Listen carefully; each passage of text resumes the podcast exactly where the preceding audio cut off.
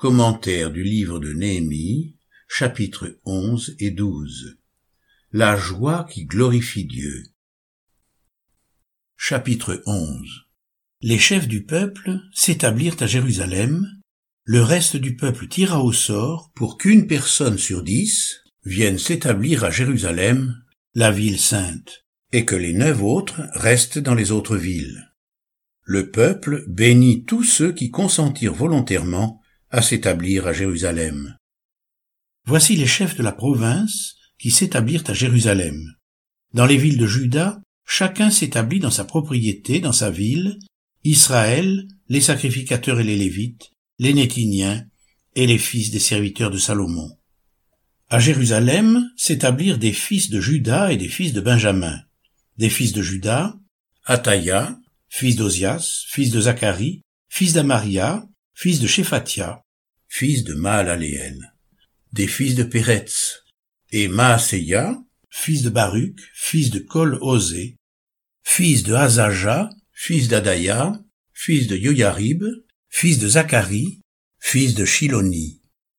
Total des fils de Péretz qui s'établirent à Jérusalem, 468 hommes vaillants. Voici les fils de Benjamin. Salou, fils de Meshullam, fils de Yoed, fils de Pédaïa, fils de Kolaya, fils de Maaseya, fils d'Itiel, fils d'Ésaïe, et après lui, Gabbaï et Sallaï, 928. Joël, fils de Zikri, était leur inspecteur.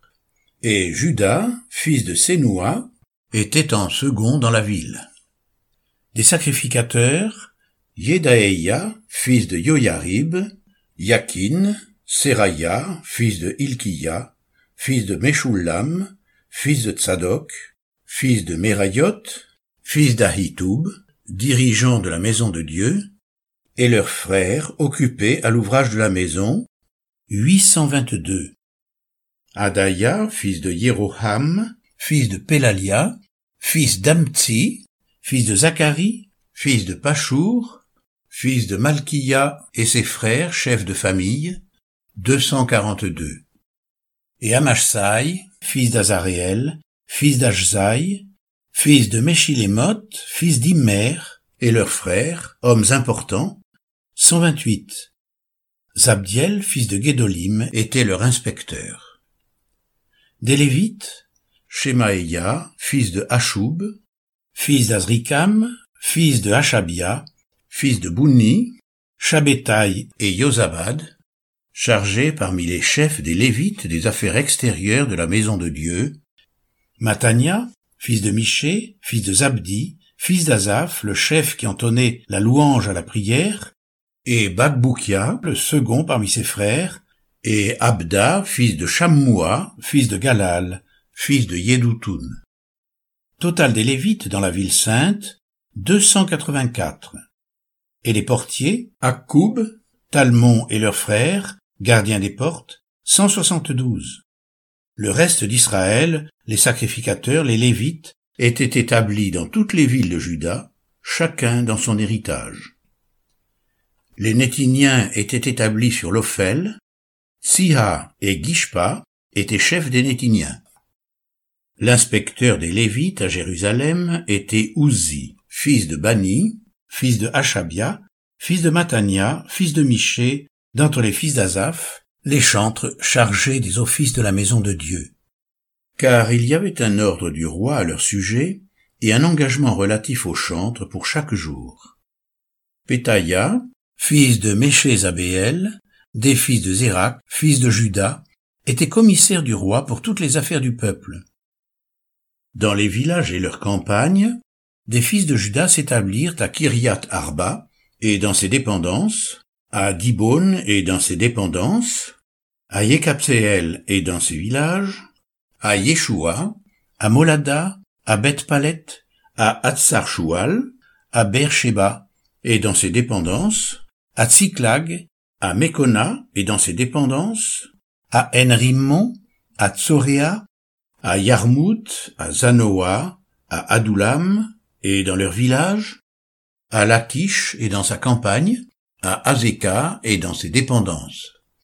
ils s'installèrent depuis Beersheba jusqu'à la vallée de Hinnom.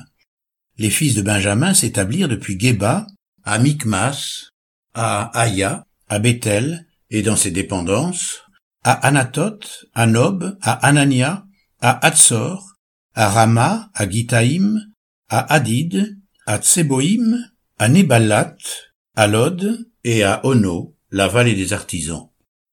Parmi les Lévites, certaines fractions de Judas se joignirent à Benjamin. Chapitre 12 Voici les sacrificateurs et les Lévites qui remontèrent avec Zorobabel, fils de Shealtiel, et avec Josué. Seraya, Jérémie, Esdras, Amaria, Mallouk, Atouche, Shekania, Reum, Meremoth, Iddo, Ginetoy, Abiya, Miriamin, Maadia, Bilga, Shemaeya, Yoyarib, Yedaeya, Sallou, Amok, Ilkiya, Yedaeya. Ce furent là les principaux sacrificateurs et leurs frères au temps de Josué. Lévites.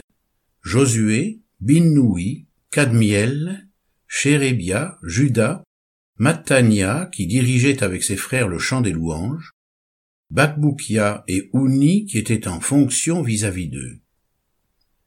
Josué engendra Joachim, Joachim engendra Eliashib, Eliashib engendra Yoyada, Yoyada engendra Jonathan et Jonathan engendra Jaddoua.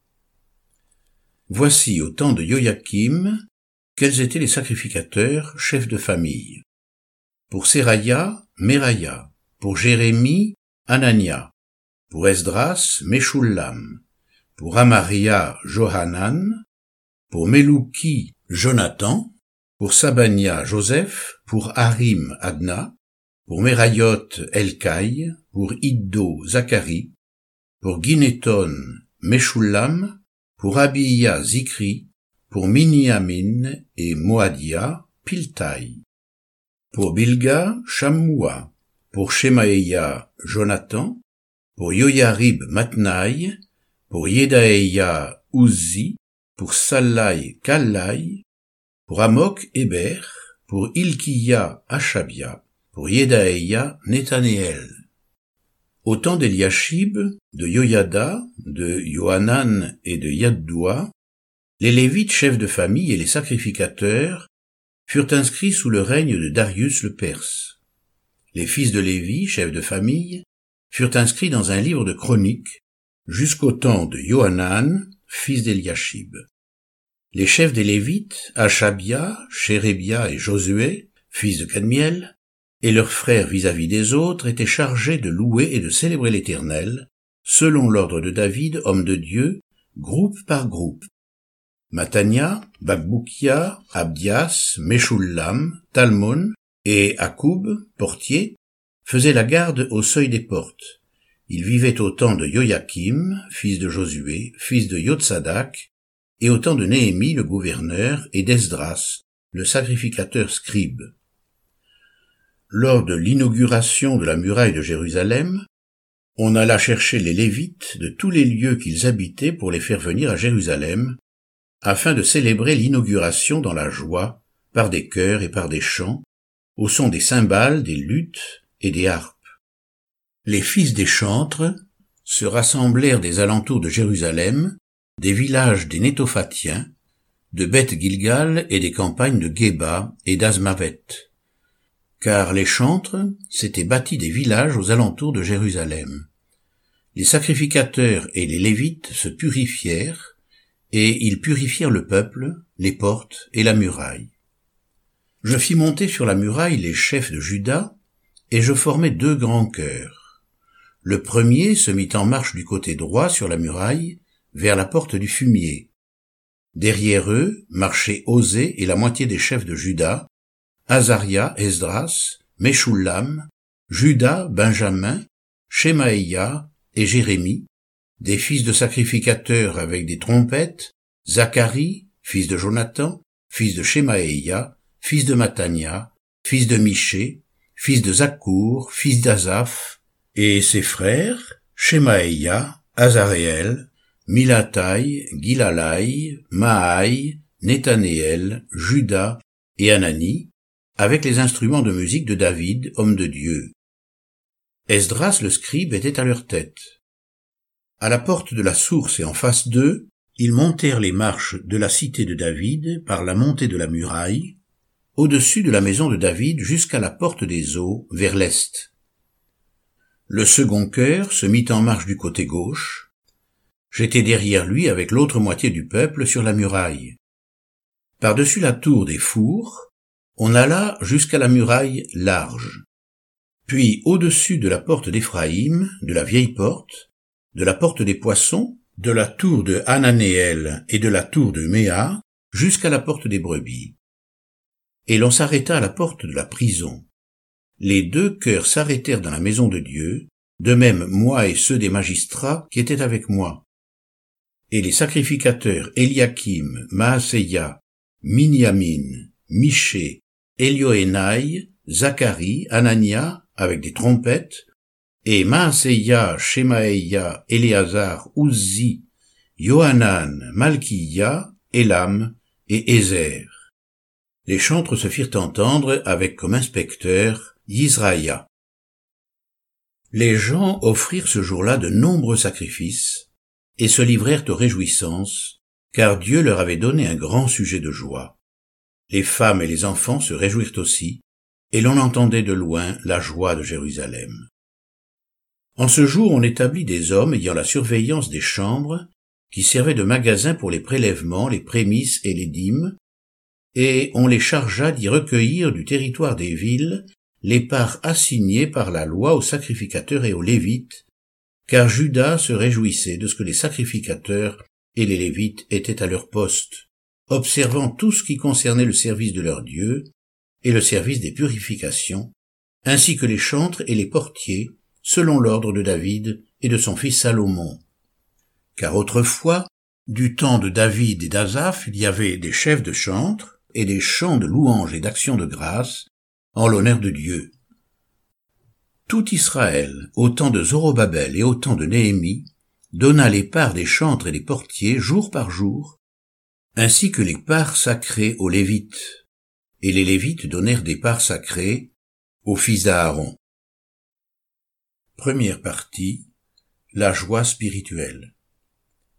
La lecture fastidieuse de tous ces noms souligne tout d'abord la valeur de la personne aux yeux de Dieu, selon l'expression du dictionnaire biblique d'Emmaüs.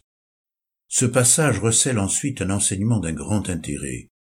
Le cœur de cette exhortation se trouve certainement dans les versets suivants, chapitre 12, verset 27. Lors de l'inauguration de la muraille de Jérusalem, on alla chercher les Lévites de tous les lieux qu'ils habitaient pour les faire venir à Jérusalem afin de célébrer l'inauguration dans la joie par des chœurs et par des chants, au son des cymbales, des luttes et des harpes. Les gens offrirent ce jour-là de nombreux sacrifices et se livrèrent aux réjouissances, car Dieu leur avait donné un grand sujet de joie. Les femmes et les enfants se réjouirent aussi, et l'on entendait de loin la joie de Jérusalem. Versets 44-45 Judas se réjouissait de ce que les sacrificateurs et les Lévites étaient à leur poste, observant tout ce qui concernait le service de leur Dieu et le service des purifications.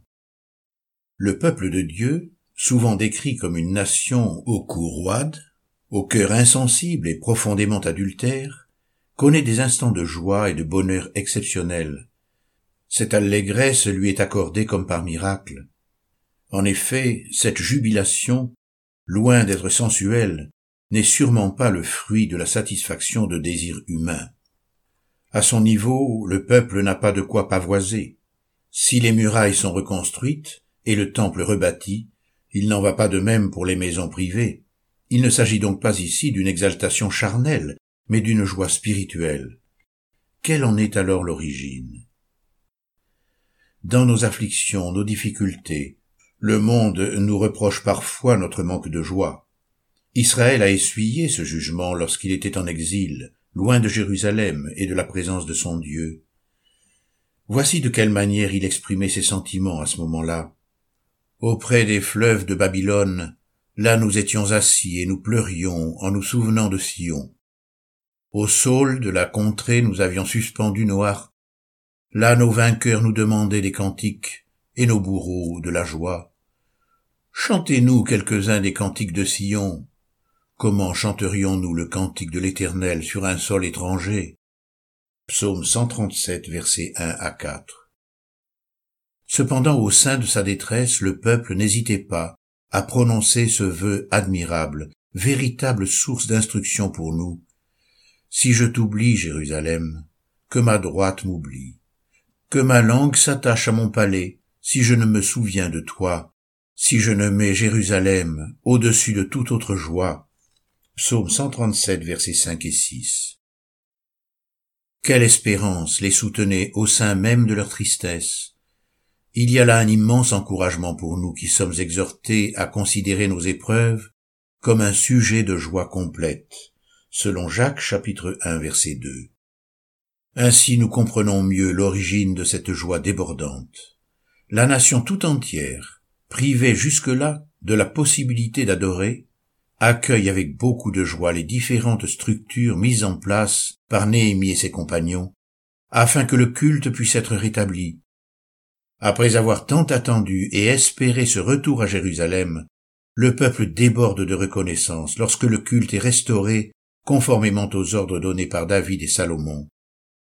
Chapitre 12, versets 45-46 observant tout ce qui concernait le service de leur Dieu et le service des purifications, ainsi que les chantres et les portiers, selon l'ordre de David et de son fils Salomon, car autrefois, du temps de David et d'Azaph, il y avait, etc. L'espérance du peuple était centrée sur le retour à Jérusalem et le rétablissement du culte.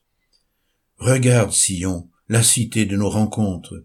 Tes yeux verront Jérusalem, séjour serein, tente qui ne sera plus transportée, dont les piquets ne seront jamais enlevés et dont les cordages ne seront pas détachés. C'est là vraiment que l'Éternel est magnifique pour nous. Il nous tient lieu de fleuves, de larges rivières, où ne pénètrent pas les navires à rames, et que ne traverse aucun vaisseau magnifique. Car l'Éternel est notre juge, l'Éternel est notre législateur, l'Éternel est notre roi. C'est lui qui nous sauve. Aucun habitant ne dit je suis malade, le peuple qui demeure à Jérusalem reçoit le pardon de sa faute.